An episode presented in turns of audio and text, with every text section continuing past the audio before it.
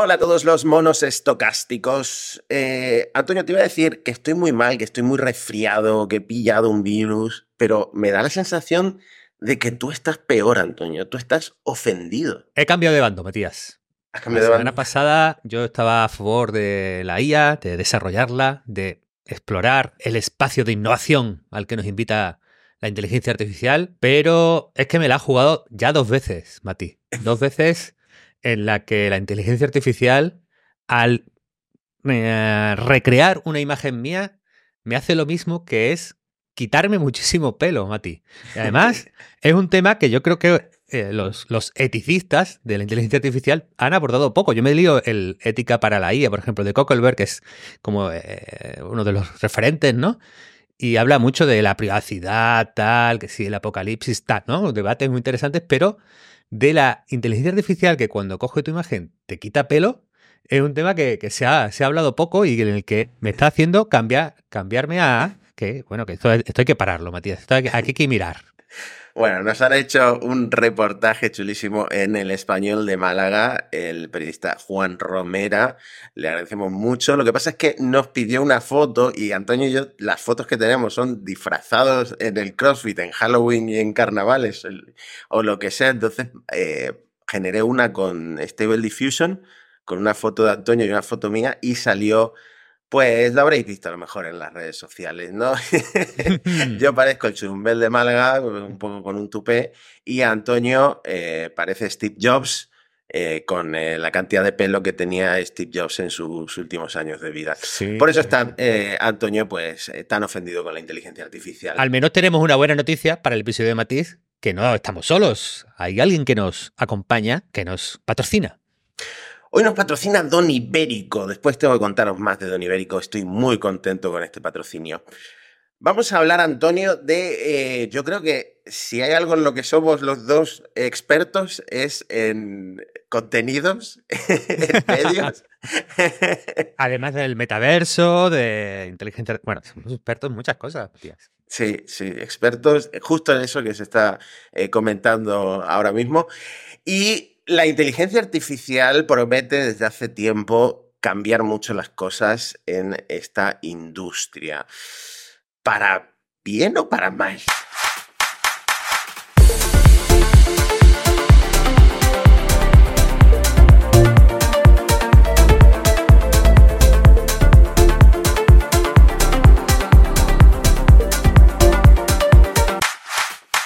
Bueno, es, es difícil. Siempre decimos que es muy difícil prever los cambios que va a provocar una tecnología eh, en la industria, en la sociedad. Pero bueno, tampoco hay que ser un lince para pensar que las IA generativas, que generan imágenes, vídeos, textos, música, se van a usar para generar imágenes, textos, música.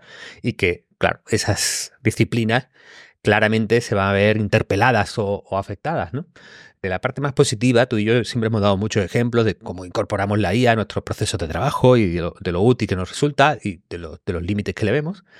Pero claro, lo que resuena y, destaca más quizás sean los eh, fenómenos pues eh, más lesivos o preocupantes como el que estás compartiendo ahora mismo para los que nos están viendo. Pues el New York Times publica que eh, una red pro-China en YouTube utilizó inteligencia artificial para difamar a los Estados Unidos.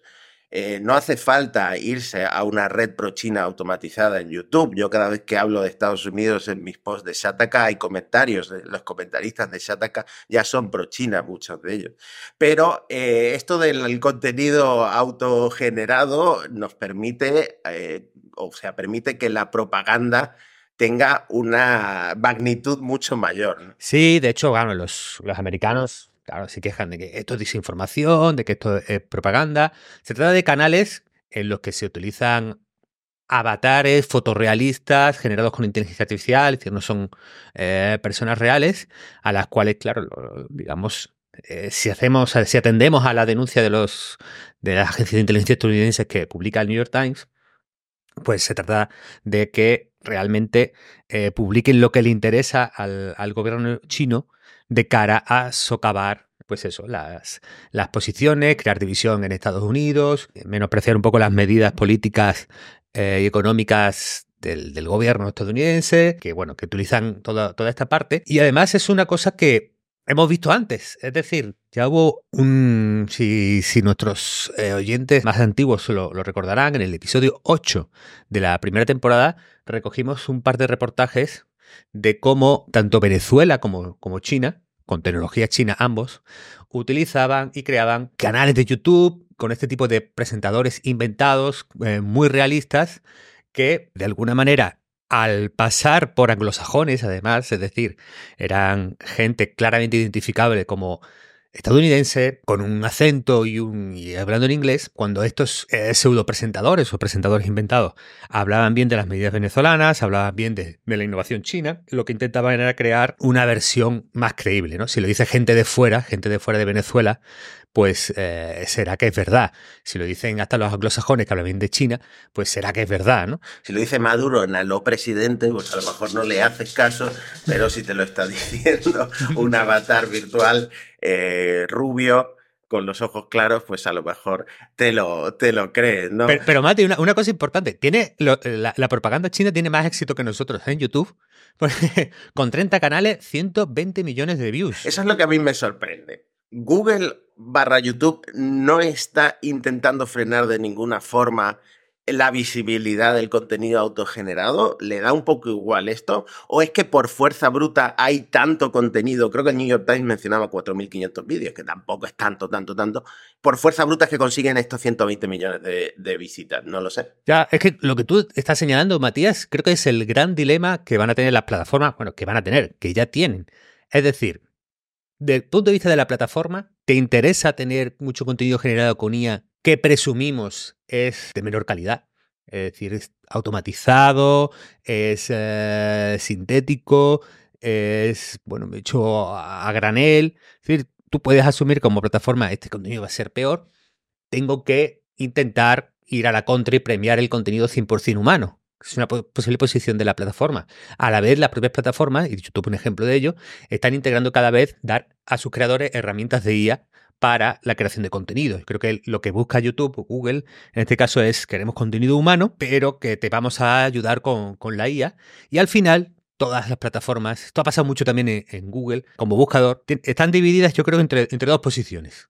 Una es la tradicional, que funcionaba para cuando todo el contenido era de humanos, que es el algoritmo va a buscar la satisfacción del usuario, es decir, lo que realmente el usuario quiere ver, lo que disfruta, lo que se queda viendo, en lo que hace clic. ¿no? Vamos a intentar buscar qué pistas nos da el usuario de, qué es lo que le gusta y eso le vamos a ofrecer. Y somos agnósticos, es decir, eh, lo produzca un venezolano, lo produzca un chino, lo produzca un estadounidense. Ahora, con la creación, eh, con el contenido generado con IA, aunque esos mismos signos pueda conseguir un contenido eh, generado con inteligencia artificial, a lo mejor no me interesa porque es como el SEO malo o el SEO chungo.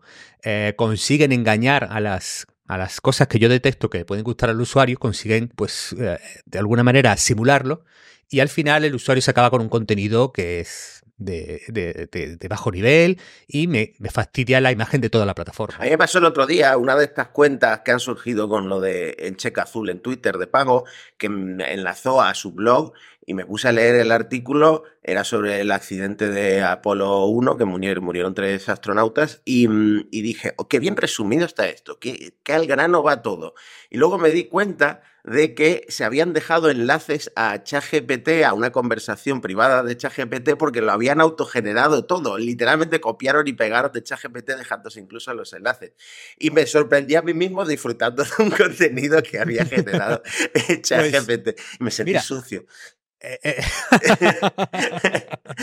Eso, bueno, es que ah, con, tus posiciones anticipas tantos debates de la IA, porque, bueno, eh, vamos a dar un salto en el guion. Fíjate que en este bloque había un reportaje de Google Journal que apuntaba a que, oye, los editores están mosqueados con Google o están preocupados con Google porque anticipan esta nueva versión del buscador por la cual Google va a tender más a darte respuestas directas con, con BAR, con Gemini, con, sus modelos de inteligencia artificial.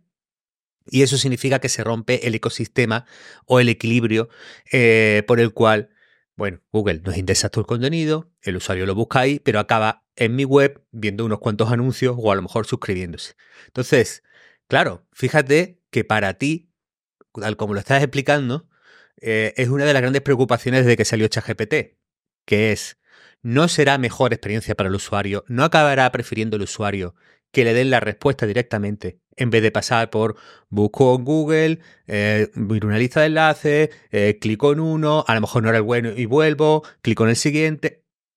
A lo mejor, y esto es algo que, que, genera yo creo que una honda preocupación, porque puede hacer explotar el equilibrio de, de la economía, de los medios digitales, de los contenidos digitales, la experiencia del chatbot es mejor, el usuario la acaba prefiriendo, se ahorra ese visitar webs y ese ahorrar visitar webs es eh, no se generan ingresos para los creadores del contenido, lo cual es una problemática que es normal que preocupe a los dueños de los medios de comunicación. Joder, y tampoco está claro que pueda haber con estas respuestas automáticas de Google eh, un rastreo, unas trazas de dónde se origina el contenido, porque a lo mejor es un contenido que está originando el modelo de Google y que no puede enlazar a ninguna parte. Y esto me pregunto yo, por ejemplo, la gente que hace trabajos de fin de carrera, tesis doctorales y tal en la, en la bibliografía que van a poner, eh, fuente Google, fuente, la, humanidad en Internet, me lo dijo. Sí, claro, e, eso es uno de los problemas porque en esta trazabilidad y esta explicabilidad son, son desafíos para, para, los modelos. De todas maneras, BAR digamos, eh, ha ido por delante y Perplexity, una startup que mencionamos demasiado poco para lo bien que va, han conseguido darte enlaces, aunque yo creo que son enlaces un poco... Mm, yo no me acabo de creer cómo, cómo, deciden qué enlaces te muestran. Yo creo que primero el, modelo responde y luego buscan enlaces que estén relacionados un poco así, ¿no? No, estoy seguro de que hayan conseguido esa explicabilidad de, de dónde lo saco. Pero esto nos introduce en otro tema porque había una noticia muy interesante, Mati, que tiene que ver con, con Axel Springer, el gran grupo de medios de comunicación alemana, que ha llegado a un acuerdo histórico con OpenAI, Matías. Sí, sí, a mí el tío de, Axel Springer, no me acuerdo ni cómo se llama, pero me fascina, está literalmente en todos los saraos, quiso incluso dirigir Twitter cuando la compró Elon Musk, se lo propuso públicamente, y em, ahora han firmado un acuerdo bastante jugoso con OpenAI para, para que ChatGPT use sus contenidos. Primero le han pagado a Axel Springer un fijo por todo su histórico de, artículos. Es decir, que todo el que esté escuchando esto desde España y haya escrito en Business Insider, en Computer Hoy y tal, a lo mejor empieza a aparecer su contenido en ChatGPT. Y luego le van a pagar a Axel Springer una cantidad anual de 8 cifras, eh, entre 10 millones y 99 millones, eh, por, por acceso en tiempo real a su contenido, ¿no? En plan, preguntarle, ¿qué piensa Manu Contreras que trabaja en Computer hoy sobre esta tele? Me imagino que así va a funcionar la cosa.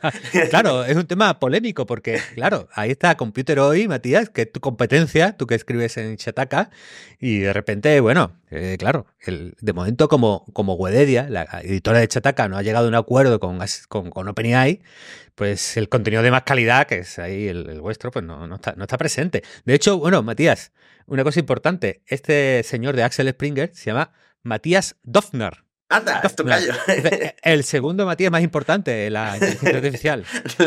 sí. Bueno, pues yo pasé por delante del edificio de Axel Springer en Berlín, muy chulo. Y, nada, me, parece que les está yendo bien. Bueno, así así. Es decir, todos los grupos de medios con mucho peso en digital eh, siempre son eh, situaciones un poco azarosas, no es la mejor de las economías posibles.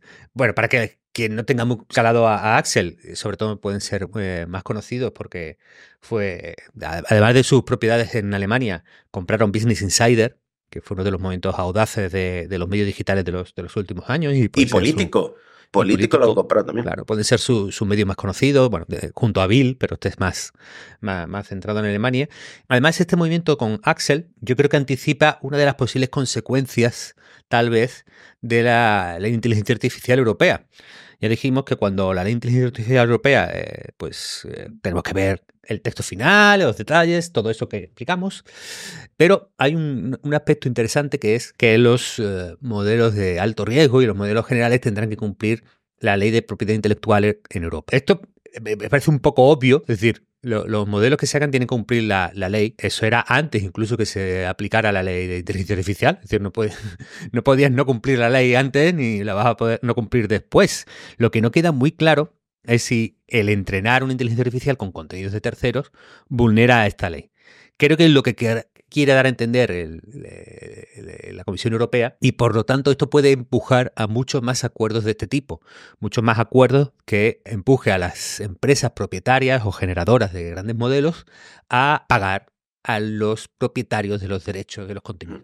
Bueno, hasta ahora estamos hablando de empresas que ya existían, pero esto de, los modelos de lenguaje y de la inteligencia artificial generativa da lugar también a startups eh, nuevas y que pueden llegar a volar la cabeza como esto de Channel One, ¿no? Que es eh, un canal de noticias que tiene presentadores autogenerados y que, mm, y que dobla automáticamente vídeos que a lo mejor solo estaban disponibles localmente. O sea, me parece una apuesta súper interesante. Sí, ah, vamos a ver, es decir, todo esto de agarrar una mezcla de imágenes de agencia y vídeos de agencia, es decir, tú tienes Associated Press, bueno, en España tendrías eh, F o tendrías eh, algo así, y presentadores virtuales generados por inteligencia artificial que explican y resumen las noticias y que de repente tienes, entre comillas, a bajo coste, pues un canal informativo de un nivel, hombre, yo creo que ahora mismo bajo, ¿no? Con riesgos de errores, con poca naturalidad y con, con, poco criterio humano y poco flexible a la hora de decidir qué es relevante, qué no. No sé, a mí me da la impresión de que todas estas iniciativas con inteligencia artificial van a ocupar el rol de los sitios de granjas de contenidos que ha habido siempre en Internet, que son de bueno, de, de, calidad bajilla, de costes mínimos y en el que bueno, no, aspiran a tener a una audiencia real, enganchada, que venga todos los días, que, que tenga una relación contigo, que forme una comunidad digital, sino que aspiran más bien a rascar algo en las búsquedas, rascar algunas views por ahí de, una manera pues un poco azarosa y, como cuesta muy poco, todo lo que venga pues puede dar rentabilidad. Yo por las dudas me estoy esforzando cada vez más en hacer un contenido un poquito mejor, más documentado, con más enlaces, eh, porque mi competencia ya no es otros medios, mi competencia es la inteligencia artificial. Qué, frase, Mati. ¿Cómo se nota el cheque azul que ya, ya, te vienes ahí eh, arriba? Vamos a hablar primero de nuestro patrocinador y luego vamos a ese, a ese debate, Matías. ¿Quién nos acompaña esta semana? Bueno, hoy mismo he desayunado con jamón ibérico 100% bellota de Don Ibérico. De hecho, lo llevo haciendo bastante tiempo y es el momento que yo espero con más ansias del día. El desayuno con mi pan, con mi aceite, que lo compré en el Black Friday porque el aceite no veas cómo está de caro, y mi jamón ibérico de Don Ibérico, que por cierto no solo nos mandó eh, jamón ibérico, también nos mandó lomo, bueno, nos mandó una cesta enorme y estáis a tiempo de pedir una cesta porque, eh, o un lote de Navidad, porque tienen envíos en 24 a 48 horas. Ya sabéis que es esta empresa de Guijuelo, de Salamanca, una empresa, empresa familiar que vende online y que realmente os lo aseguro que el jamón está buenísimo. A mí me encanta. A mí lo que me ha llamado la atención, bueno, primero la, entrega es rapidísima, 24-48 horas, eso me ha encantado. Pero lo que más me ha llamado la atención, Mati, es la suscripción. Porque esta misma semana estaba yo viendo un poco, eh, leyendo sobre aplicaciones de notas, ¿no? Evernote que, ha hecho, Obsidian, eh, Unotion, ¿no? Y vi yo los precios de las suscripciones diciendo, e, es curioso este mundo en el que la gente paga muchos euros al mes por suscribirse a una aplicación de notas, mientras yo estoy pensando en pagar una suscripción a un servicio de jamón a domicilio. Es decir, evidentemente esa gente y nosotros no somos lo mismo, Mati. Entonces, bueno, recomiendo mucho echarle un vistazo a la, parte de suscripción porque que te llegue a principios de mes. Tu jamoncito para, para todo, para los 30 días, eso, eso es una maravilla, Matías. No me hables de suscripciones porque no te, quiero ni contar las suscripciones que he pagado. Eh, por ejemplo, una aplicación de email que autogenera las respuestas y no me sirve ninguna porque son todas muy formales. Pero bueno, ya hablaremos en otro episodio de ello. Yo creo que eh, va siendo hora de que volvamos a nuestro segundo tema favorito, que es el metaverso, o como lo llama, Apple, eh, la computación visual, yo lo, de Apple creo que no está logrado. otras veces lo, han hecho mejor, pero es que metaverso, realidad aumentada, realidad mixta, realidad virtual, me parece que tiene más pegada, ¿no? tiene como más punch que lo de la computación visual o computación espacial, no sé, tú no, que, ni, siquiera consigo quedarme con el, con el término, yo creo que ahí Apple va a tener que sudar para conseguir imponer el tema. Pero bueno, mientras llegan las Vision Pro el año que viene, tenemos mientras que unas gafas de las que hemos hablado en nuestro especial metaverso. Recomendamos mucho a nuestros oyentes que vuelvan a repasar el especial metaverso de monos estocásticos con los dos mayores expertos en metaverso de, España del, tema. Bueno, pues las, las Ray-Ban de Meta estas gafas conectadas, estas smart glasses, han recibido una actualización, Matías. Pueden hacer una cosa que podemos hacer con ChatGPT, pero me parece mucho más útil tenerlo en unas gafas, que es ver una escena, ver lo que estás viendo delante de tus ojos con la cámara, luego interpretar con inteligencia artificial lo que está viendo la cámara y emitir juicio. Decirte, bueno, pues lo que estoy viendo, por ejemplo, yo ahora mismo me diría, estás viendo una pantalla de tantas pulgadas en la que aparece un señor con gafas. Que y tiene bastante pelo. Tiene bastante, pelo, bastante pelo, una calidad capilar eh, respetable. Y em, bueno, esto, a ver, a priori, muy útil, muy útil no es, pero, pero, pero hay algunos ejemplos que estamos viendo, estamos viendo en este artículo de CINET eh, que te dicen, bueno, igual si era útil. Imagínate que pasas por delante de, de un cartel, ¿no? De algo que te llama la atención, le haces una foto y luego le preguntas a Meta, oye, ¿qué decía el cartel? Y te lo va narrando. Entonces, no tienes tiempo, vas con prisa, le haces foto al cartel, sigues andando y ya luego eh, las gafas se encargan de narrarte lo que, lo que has visto, ¿no? O estás haciendo una barbacoa, ¿cuánto tiempo tiene que estar esto a la brasa? Y las gafas te contestan, ¿no? A mí me parece que esto y realidad aumentada iba de la mano. Esto tenía que acabar pasando, ¿no?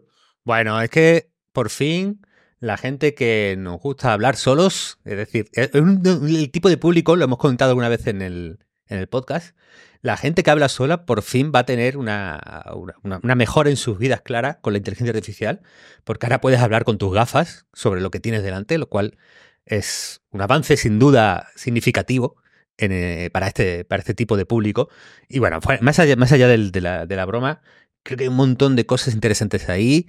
Eh, creo que se abre un nuevo mundo para la gente con problemas de visión. Esto es eh, claro. Es decir, yo estoy viendo a, a Marky Rowley, el, famoso youtuber, este chico de, tecnología que, tiene sus vídeos tan, tan chulos en YouTube. Eh, que, era entrevistado en un podcast y digamos que ahí ponía un ejemplo de lo que estaba viendo y, bueno, es una de esas cosas tecnológicas tan chulas tan que, el logro técnico que tenemos delante, em, que, bueno, que impresiona. Otra cosa que luego ya, digamos, para el usuario normal, que esto tenga cierta utilidad. Bueno, fíjate que yo creo que como las autoridades son en casos mm, muy particulares, que el 99% del tiempo no nos van a, facilitar mucho la vida, ahí soy un poco más efectivo, más, más allá del, del, efecto wow. Pero bueno, yo, el caso de uso que veo claro, Matías, es eh, sobre todo cuando me paro a mirar obras, ¿vale? Claro, yo estoy ya en... Luego te enfadas cuando te dicen que estás jubilado, Antonio. No, no, vamos a ver. Cosas, de, jubilado tienes. Yo trabajo mucho y lo que pasa es que yo creo que eso en, la masculinidad del siglo XX era obligatorio, Mati. Claro, tú como eres millennial puedes decir, bueno, ¿me sumo o no me sumo? Pero la, masculinidad del siglo XX te, obliga a que si eres hombre y hay una obra, te tienes que parar un, rato y ver un poco el proceder de, los obreros y de las maquinarias, ¿no? Cuanto más grande sea la maquinaria. Bueno, el caso es que al lado de mi casa, muy cerquita, en el, paseo marítimo de Occidente de Málaga, están construyendo pues tres torres gigantes, ¿no? Entonces es muy interesante pararse allí, mirar la obra y ver todo, todo, el, todo el jaleo, todo el jaleo que hay. Y yo alguna vez he pensado, oye, si tuviera las gafas de meta, le preguntaría de eh, qué, eh, por qué están haciendo eso, cómo de profundo tienen los cimientos, eh, qué, qué, materiales están usando. Es decir, yo creo que serían un gran compañero para ir a mirar obras. Sí, además esto no solo para obras de, y cosas de jubilados, esto es como un sueño que siempre hemos tenido. Yo cuando veía Dragon Ball con 10 años, eh, mi deseo era tener esas gafas de, de, Vegeta, ¿no? Y, ahora podemos tener algo, bueno, tangencialmente parecido. Lo que no le puedes pedir a las gafas de meta es eh, que cuente chistes o que describa lo que está viendo con sentido del humor, porque ya demostró Marques Brownlee que el sentido del humor es muy nivel Facebook. ¿eh? porque estaba en, el podcast y le pidió que describiera las gafas que estaba viendo. dice, pues parece que hay dos chicos dispuestos a conquistar el mundo con un podcast épico. Bueno, pues ya está. Sí, aquí una oportunidad desaprovechada, doble, por parte de Mark. Es decir, lo que necesitamos de esta gafa es que calcule el potencial de violencia de la persona que tenemos delante. Y tenga un numerito como hacía Vegeta en Dragon Ball, ¿no? ¿Cómo de, cómo de pollugo es este que tengo delante? Para, ¿no? Pues para eso podría ser más ofensivo que el pelo. A mí me saldría un nivel de, un nivel de fuerza muy bajo. Oh, no, no, no. que sepáis que, en el Power Clean el otro día, Matías, se, salía en el gimnasio. Y de hecho, esa puede ser otra utilidad. En el gym, eh, mírame la técnica de Matías y dime si la hace bien si se puede lesionar. Yo creo que hay mucho, mucho potencial ahí. De todas maneras, hay un, hay un post en, de Facebook que eh, yo creo que están empezando a sacar pecho, están empezando a levantar cabeza porque, claro, ellos dicen, fíjate qué listos somos, qué, qué bien lo hacemos, que estamos en las dos apuestas más importantes del futuro, las dos tecnologías clave. Dice, primero la inteligencia artificial y además el metaverso. ahora sí, ahora qué? Estabais en contra del metaverso, ¿no? bueno, eso. Aquí ahora. Es que eh, yo creo que hay un punto que tiene parte de razón. Es decir, todo lo que es realidad virtual, realidad aumentada, la realidad mixta, que es un poco el concepto de unir la aumentada y la virtual, tiene mucho más sentido y estas gafas son una prueba con inteligencia artificial que cuando no teníamos estos modelos grandes de lenguaje, Mati. Al próximo periodista que nos haga un reportaje, le voy a pedir que en lugar de describirnos como un podcast de inteligencia artificial, nos describa como lo que somos, un podcast de inteligencia artificial y metaverso o computación espacial. Mm. Sí, sí, sí, perfecto. Bueno, hay más, cositas en este mundo. Eh, Google está trabajando en un asistente nuevo, Pixie, para los Pixel 9, dicen eh, algunas de las páginas más populares como 9 to 5 Google que suelen dar muchas filtraciones de la, de la, compañía. También está discutiendo la creación de unas gafas con capacidad de reconocer objetos, toda esta parte de realidad aumentada en los que ellos, de hecho, Google ha estado muy presente en, la última, en la última década, pues sería un momento de cerrar el círculo con, con, el futuro nuevo Pixel. Acaba de salir el 8, por favor, que, que bajen un poco el ritmo, que no podemos actualizarnos eh, tan eh, frecuentemente. Por cierto, ¿sabes algo de las gafas estas que se quiere comprar Ángel Jiménez, nuestro colega de Cuonda? Sí, sí. Bueno, aquí abrimos un espacio. Eh, no sé si el público lo sabe. Nosotros estamos obligados por contrato a hablar bien de Cuonda cada X episodio. Pero aprovechamos aquí. Ángel Jiménez, mm, gran periodista, mejor pelazo. Y bueno, él está ahí planteándose unas gafas de realidad aumentada, que son las X-Real Air 2 yo creo que tiene un punto muy bueno en su discurso en Threads, que es donde Ángel está ahora más activo, eh, no, tanto en Twitter, en que dice que bueno, que casi conviene eh, esperarse al CES, porque yo creo que tiene un punto muy bueno, que es que en el CES, ahora que se ha levantado la veda, y creo que el anuncio de Apple y los rumores de Apple han empujado mucho a ello, va a haber una carrera fuerte por el mundo eh, gafas, eh, realidad mixta, computación espacial, como lo queramos llamar. Ahí yo creo que vamos a estar atentos. Esta es una feria de tecnología que se produce, que se desarrolla en Las Vegas y que siempre coincide un poco alrededor de los días de, los Reyes Magos. Mm. Un montón de empresas sacarán del cajón eh, las gafas que habían presentado hace años, pero renovadas, ¿no? Con micro LEDs y con todas estas tecnologías. Y, nada, claro, porque es el momento, es el momento, ahora o nunca.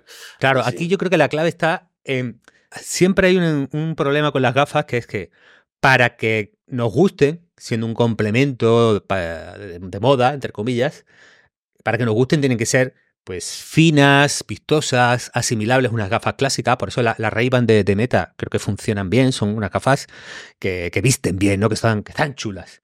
Claro, esto significa que no pueden tener un grosor ni un espacio enorme, y eso significa que no pueden tener mucha circuitería, no, pueden tener un procesador muy grande, no se pueden calentar, eh, eh, tienen una problemática, tienen que ir, como se llama, un compromiso entre o ser muy chulas o computacionalmente potentes. Claro, esto nos mete en un problema que hemos hablado muchas veces, que los modelos de inteligencia artificial ahora mismo son voraces y piden mucha capacidad de computación especializada para poder funcionar. Entonces, por eso, digamos, Apple, por ejemplo, va a empezar con un producto que es para casa, para además lleva una batería en el bolsillo y que es meramente hogareña. Las Quest 3, que están muy chulas de Meta, son también para, para el hogar. Lo que tenemos fuera, y ahí Meta yo creo que eh, ha conseguido con, las, con las Ray-Ban un, punto muy bueno, es que es muy difícil tener unas gafas pequeñitas, finas y de vestir y que a la vez pueden ejecutar un modelo de inteligencia artificial razonablemente bueno. Yo te prometo, y se lo dije el otro día a mi mujer, que me gustaría probarlas de meta, comprarlas para mí, pero me da miedo que se queden obsoletas en cero coma y, y, que sea una inversión perdida, ¿no? Que el año siguiente, en el siguiente evento de desarrolladores de, de Meta salga Mark Zuckerberg presentando un modelo mucho mejor. Pero bueno, esto es lo que pasa siempre en la tecnología. Por cierto, Ángel Jiménez también va a reservar un masaje robótico en el CES estaré muy atento a esta cosa. Me interesa porque, eh, no sé si te acuerdas que en el episodio de Cristina Urdiales, a la que también le han hecho un reportaje en el español de Málaga, em, hablamos de la posibilidad de, que los robots que te hacen pasajes te hablen, ¿no? Mediante modelos de lenguaje para que te relajes y tal. ese episodio está, muy chulo, por si no lo habéis escuchado. Sí, sí, sí. Mm. Además, nosotros ya, eh, como con buen criterio hecho el español, somos los teloneros de nuestra amiga Cristina, que es la que de verdad sabe de roboticos e inteligencia. Bueno, hablando de inteligencia, no esperábamos este, este salto de la inteligencia artificial, porque ahora predice cosas Predice cosas interesantes, Mati. Predice cuándo te vas a morir. yo, yo, me acuerdo, yo me acuerdo cuando yo era adolescente, había una web que tú le metías una, eh, tenía un formulario, le metías una serie de cosas y, te, eh, y se inventaba cuándo te ibas a morir y cómo te ibas a morir. Además me acuerdo porque tengo un trauma que es que le hice el formulario a mi padre y había preguntas sobre cuántas relaciones sexuales mantienen, ¿no? Entonces para mí eso se convirtió en, un trauma vital eh, estar preguntando esas cosas a mi padre. Pero bueno, según la web ya se habría muerto mi padre y sigue vivo. Esperemos que esto de la inteligencia artificial sea un poco más preciso. A mí las revistas de neurociencia donde, hemos leído sobre la investigación me, me, parecen curiosos porque dice eh, un gran salto de la IA prediciendo eventos de la vida. Y claro, eso no sale en el titular, pero luego en el texto dice, por ejemplo, morirte, ¿no? bueno, vamos a ver, eh, hay que decir que esto no es predecir para un individuo concreto, como la, la, web falsa que te pregunta el sexo que tienen tus padres, que, tú, disfrutaste, Matías, no, no es para un individuo eh, concreto te voy a predecir cuando, mueres, sino que es un, eh, bueno, digamos, una investigación en la que a una población de varios millones de personas, teniendo un montón de eventos vitales de esas personas, hacer estimaciones de eh, la probabilidad de muerte además en, en cuatro años. Estamos siempre en el terreno de las probabilidades. El caso es que, bueno, ya tenemos modelos para eso. Es decir, eh, si tú tienes 80 años y eres hombre y fumas y ya has tenido tres infartos, ya podemos calcular que probablemente no te queda mucho. Es decir, la, ciencia, la investigación eh, médica científica ya tiene predicciones eh, muy claras sobre la probabilidad de muerte en función de tu perfil y de un montón de un montón de datos. Lo interesante de esta investigación para mí está en la tecnología que hay detrás, porque, claro, han convertido la historia y los eventos vitales de la gente en textos. Entonces, este Life to Back, que se llama, que ha desarrollado la, Universidad de Copenhague, claro, puede utilizar la tecnología de los grandes modelos de, del lenguaje, es decir, de los GPTs de la vida, el modelo Transformer, para poder, digamos, eh, igual que estos modelos predicen la siguiente palabra y están entrenados para eso, el Life to Back está entrenado para predecir la, la probabilidad de muerte a partir de todo el texto que se le manda adelante. Entonces, es muy chulo porque de repente, cosas que no son textos, que no son, eh, digamos, en principio, casos de uso que uno pudiera pensar para los grandes modelos de lenguaje, de repente puede ser que sí lo sean. Lo interesante de, este modelo es que es consistente. Por eso es interesante, es consistente con lo que sabemos de las predicciones que se hace a partir de datos de la probabilidad de muerte. Entonces, eh, esa consistencia es la que hace eh, albergar esperanzas de que esta sea una vía de investigación interesante. Ya me dio miedo porque a mí me dieron en el hospital una máquina para la apnea del sueño, una CPAP que se llama, y, no sé dónde salió un reportaje de que están usando los datos de la CIPAP, los seguros de vida, para, para calcularte la, la prima del seguro. Espero que la Unión Europea me proteja en esto y no, y no permita ahí una transferencia de datos. Sí. Bueno, hablando de transferencias, eh, vamos a dar un salto, Mati, te propongo en el guion, porque hay un tema muy polémico que en OpenAI no están contentos o por lo menos están pegando, eh, lanzando indirectas porque da la impresión de que hay un montón de empresas, organizaciones e investigadores que están utilizando GPT-4, es decir, ChatGPT de pago, sobre todo en este caso vía la API de OpenAI, para utilizar sus salidas para entrenar a sus propios modelos. Y a uno de los que parece señalados es el modelo de tu mejor amigo, de Elon Musk. Sí, hubo aquí eh, cierta tensión en Twitter porque el perfil oficial de ChatGPT en Twitter publicó una captura en la que Grok, la IA de Elon Musk, contestaba que va en contra de los casos de uso de OpenAI, lo que está preguntando el usuario, es decir, revelando que se había entrenado con respuestas de eh, OpenAI. Entonces, ChatGPT publica, tenemos mucho en común, ¿no? De forma un poco sarcástica, a lo que por supuesto Elon saltó rápidamente contestando, bueno, ya que vosotros scrapeasteis todos los datos de Twitter, pues bueno, eso que, que obtenéis a cambio. Lo que pasa es que luego un ingeniero de XAI eh, dio una respuesta un poco más eh, seria y es que la web en general está llena de salidas de ChatGPT, por lo que accidentalmente recogieron estas eh, salidas cuando estaban entrenando la IA con datos de la web y que van a evitar que suceda algo así en el futuro. Pero bueno, al final lo está haciendo todo el mundo, ¿no? Porque tiene sentido, te ahorras, te ahorras pagar pequeños sueldos de gente que está ahí reforzando la silla.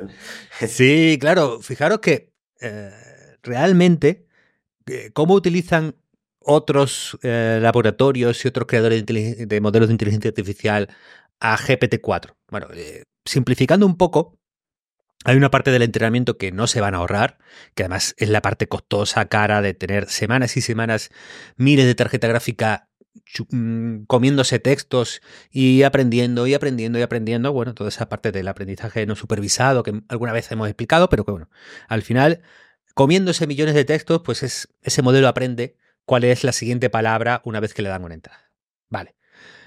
Luego hay una segunda, otra parte más final del, entrenamiento que es eh, ese fine tuning, ese eh, uso del aprendizaje por refuerzo con feedback humano, en la que se, hacen sobre todo dos cosas. Una es enseñarle que no se trata de solo predecir la siguiente palabra en un texto, sino que tiene que entrar en una dinámica de diálogo y de conversación. Es como se consigue que esa inteligencia artificial acabe siendo un chatbot con el conversamos con apariencia de, de, estar conversando con, con algo o con alguien. Pero también en esta fase se produce algo muy importante, que es cómo se cortan, cómo se limita, cómo se reconduce, algunos diría cómo le aplicamos una lobotomía, pero bueno, cómo conseguimos que el modelo no tenga salidas no deseadas. ¿Cómo conseguimos que cuando le pedimos ayúdame a crear una bomba te diga eso no es adecuado?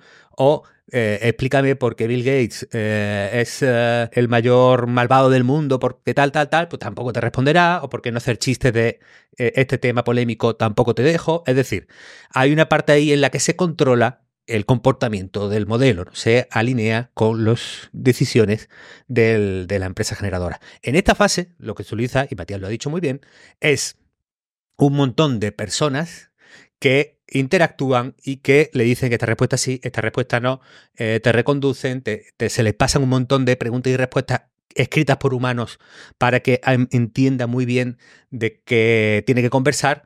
Y esta es la parte en la que OpenAI tuvo un caso polémico porque lo externalizó a Kenia y fue toda una polémica eh, ideológica, político-económica.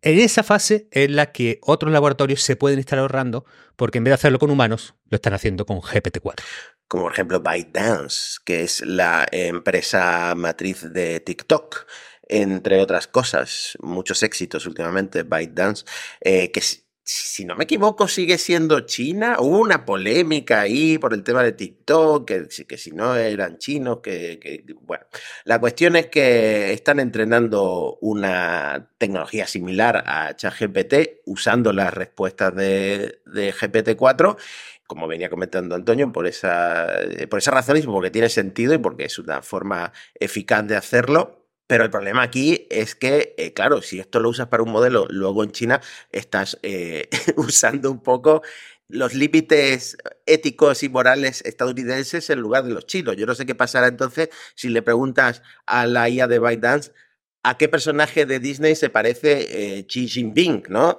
Porque a lo mejor en China eso está censurado, pero en Estados Unidos no. Sí, aquí, bueno, vamos a tener un montón, un montón de discusión. Elon lo ha dejado claro, igual que vosotros hicisteis scrapping de webs sin pedir permiso. Yo me asumo que tengo permiso para usar vuestra tecnología, pero luego hay mucha gente quejándose de que Grok, eh, la inteligencia artificial de Elon Musk, la que funciona para los usuarios de pago de, Twitter, es demasiado woke, demasiado, eh, no sé, que en España a lo mejor sería más progre, ¿no? ¿Cómo decirlo?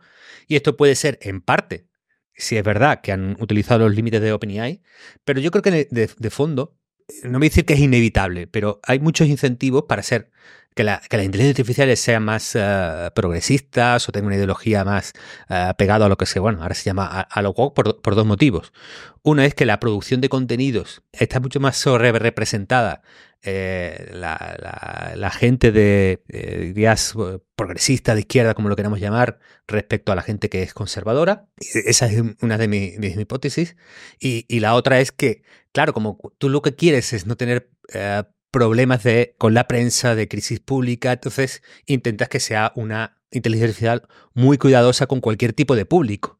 Por lo tanto, intentas, digamos, que sea eh, muy empática, que no se meta con nadie, etcétera, y eso se puede interpretar en algunas situaciones como, como MacWalk. De todas maneras, lo pasa en los, en los modelos abiertos.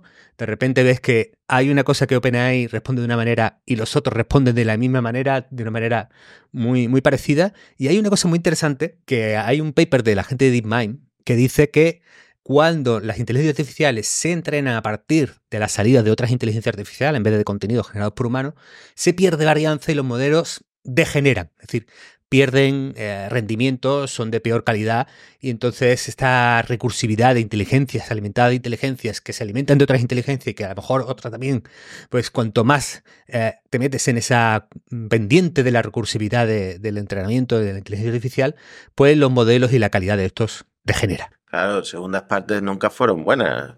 Plagio de plagio de plagio, al final pues eh, la cosa acaba degenerando. Eh, una cosa muy graciosa, nuestros ídolos de, mm, de Mixtral AI también usan eh, ChatGPT para entrenar su IA, pero es que resulta que si le dices a la IA de Mixtral que es ChatGPT, mejora sus resultados.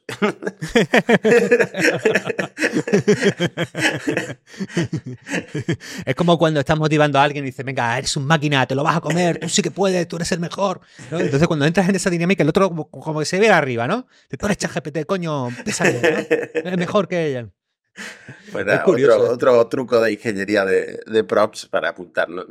Bueno, antes del puerta grande de enfermería, Mati, se me quedó una cosa que comentar de la nueva ley de inteligencia artificial europea, que es uno de los puntos eh, de, sistemas de alto riesgo que me sorprendió. Ah, que yo no soy un especialista en jurisprudencia ni en, ni en legislación, por supuesto, pero decía que los sistemas de alto riesgo serían también los sistemas de inteligencia artificial que manipulen el comportamiento humano para eludir su libre albedrío.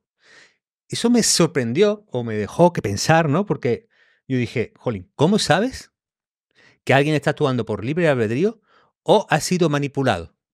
De hecho, hay una aseveración metafísica que entiendo que en el sistema jurídico tiene que partir de ello, es decir, que existe el libre albedrío y la gente lo, ejerce, porque si no, no habría responsabilidad.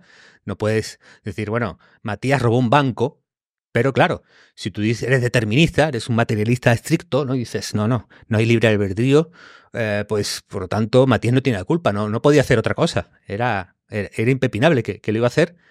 Eh, pero claro, yo me imagino un juicio, ¿no? Dice, venga, vamos, vamos a traer a los peritos. ¿no? Entonces, el, la, la, acusación trae el catedrático de metafísica, sí, porque existe el libro del albedrío, porque entonces tal, cual, ¿no? Sin embargo, la, defensa de Matías ¿no? podía traer ¿no? Al, ¿no? Es que la IA no, no, ha podido manipularle porque todos estamos determinados y no existe ninguna neurona eh, cuyo siguiente estado no esté causado por eh, influencia exterior más su propia naturaleza, por lo tanto somos deterministas, ¿no? Entonces, yo, la verdad, Matías, me he flipado viendo vídeos de Sapolsky. Sapolsky es un profesor de Stanford que, que, que está muy pro eh, libre albedrío estricto, tal como se entiende, no existe. Y me, he estado viendo sus debates y sus cosas.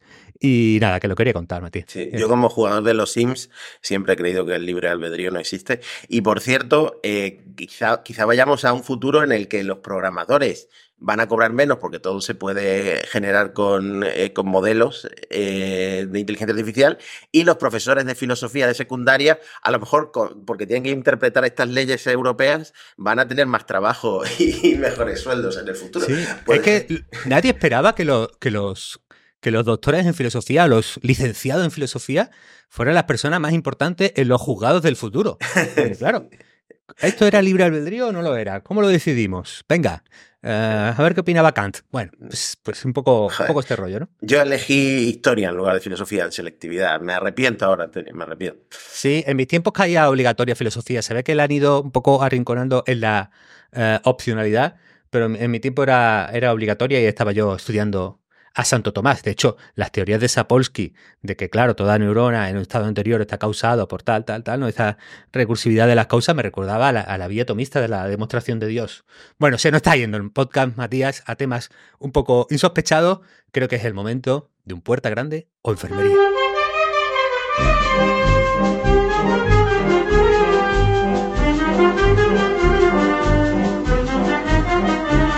Grande o enfermería. Me gusta mucho el título de tu primera propuesta. La IA hace más felices a los abogados. Poca gente se preocupa por la felicidad de los abogados. es un tema que por lo que sea no está en la conversación habitual ¿no? Decir, entras a, redes, ¿no? Entras a Twitter, a Threads, a Instagram y nadie está concernida. Nadie está, perdón por el palabra, siempre lo, uso, estos eh, estúpidos los uso siempre de broma, ¿vale? Eh, eh, nadie está preocupada por, por el bienestar y la alegría de, los, de la gente de la ley. Bueno, un gran experimento sobre GT, 4 en un estudio publicado con, con, su paper y con sus cositas, contrasta un trastorno cada vez más conocido. Es decir, eh, la GPT-4, cuando usan los abogados, ¿qué hemos encontrado? Que ha aumentado la calidad del trabajo de los abogados. Oye, sobre todo en las tareas de menor, menos exigente. Es decir, para esa burocracia, para esa parte más de papeleo, pues eh, de repente ahí sí te ayuda GPT-4. Eso significa que aumenta la productividad. En algunas tareas casi nada o muy poco, lo cual, bueno, es yo creo que también esperable.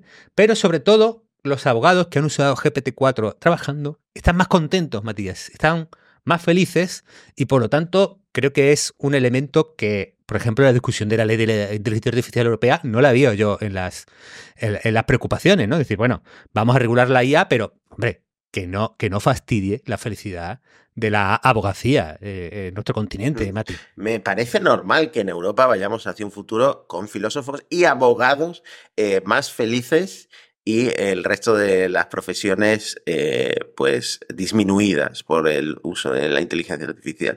Es lo que venimos construyendo entre todos. Puerta grande, ¿no? Para la felicidad de los abogados.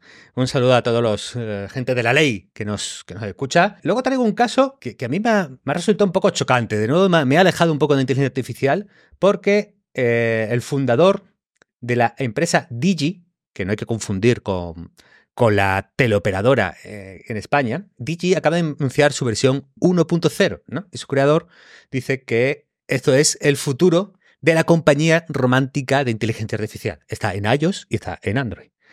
Eh, entonces, él ha hecho un lío, un lío, ha hecho un lío y ha hecho un hilo explicando cómo han creado a estas novias y novios virtuales, Mati. A mí, a mí me, ha, sorprendido mucho. Este vídeo se ha movido muchísimo, eh, por lo menos en Twitter, yo lo he visto moverse un montón, eh, que es un avatar que no es realista, es literalmente un personaje de Pixar que con dos personalidades, ¿no? Una más voluptuosa, pelirroja, extrovertida, eh, lanzada, y la otra más emo, ¿no? Más oscura. Y, y claro, a mí me da un poco de miedo esto, porque puede que acabemos saliendo con inteligencias artificiales, que bueno, esto yo creo que es inevitable, que va a haber gente que empiece a tener relaciones con inteligencias artificiales, y no sé si deberíamos evitarlo o dejar que esto siga para adelante y confiar en el libre albedrío de la gente. Eh, eh, la explicación del colega, a mí me llama la atención dos cosas. Una es que han programado esto como una manera de progresión. Es decir, empiezas como amigo.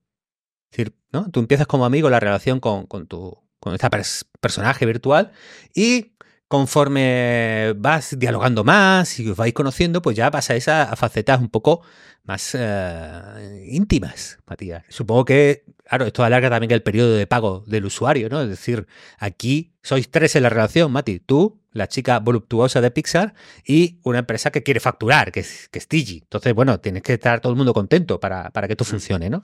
Y lo otro Dicen que el mayor problema técnico es que, claro, como no pueden predecir lo siguiente que va a decir el modelo, es decir, no tienen predictibilidad sobre la que va a denunciar la inteligencia artificial, es muy difícil eh, sincronizar la animación con el siguiente eh, texto que va a contar eh, el personaje.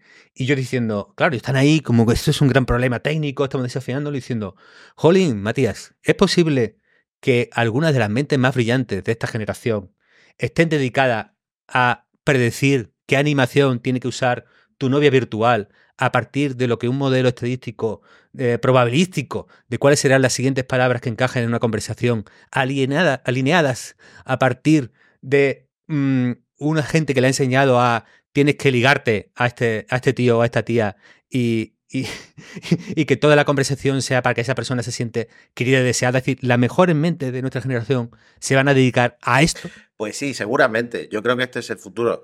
Eh, lo que no creo es que consigan eh, la, aleatoriedad, la, la, parte estocástica del matrimonio, que es que a veces no sabes por qué se discute. Directamente eh, surge una discusión, pero no, no está muy claro cuál es la fuente ni, ni, si tiene sentido. El otro día, por cierto, antes hablabas de, tríos con la inteligencia artificial. El otro día íbamos en el coche con mi mujer y nos surgió una duda. Yo ya he contado antes que he reemplazado Siri en el iPhone por ChatGPT de audio, que lo tengo en el botón lateral.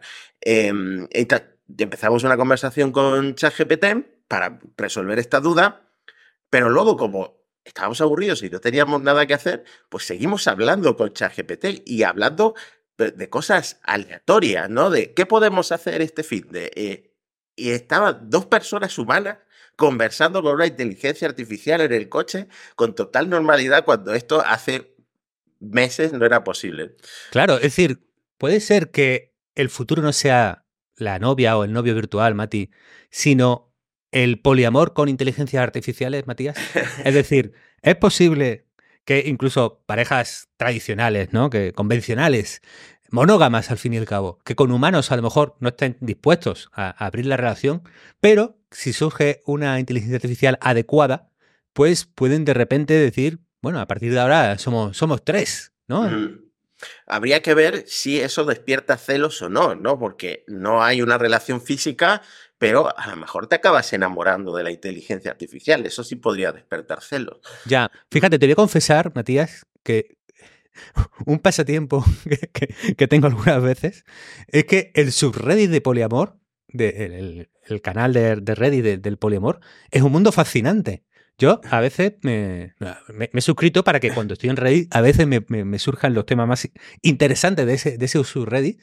Y es todo un mundo fascinante de relaciones y de humanidad. ¿no? De soy la primera opción de pareja de este, pero eh, la segunda me está pidiendo, eh, pero a la vez esta persona está involucrada en una relación mono. Es, es un mundo interesantísimo, da, para casos de, debate eh, que nos llevarían horas de conversación. además es la última frontera, porque hasta las generaciones más jóvenes que aceptan que el género es todo lo fluido que quieras, la, el poliamor hay algunos que lo aceptan y otros que lo ven una locura y, bueno, casi una infomanía. Eh, en fin, bueno, no le hemos dado enfermería ni puerta grande a estos señores. Sí, al amigo de la, mente brillante que programa nuestra novia. ¿Tú, ¿Tú cómo lo ves, Mati? Yo, esto me pilla muy viejo, pero yo creo que esto va a ser puerta grande, pero grande, grande.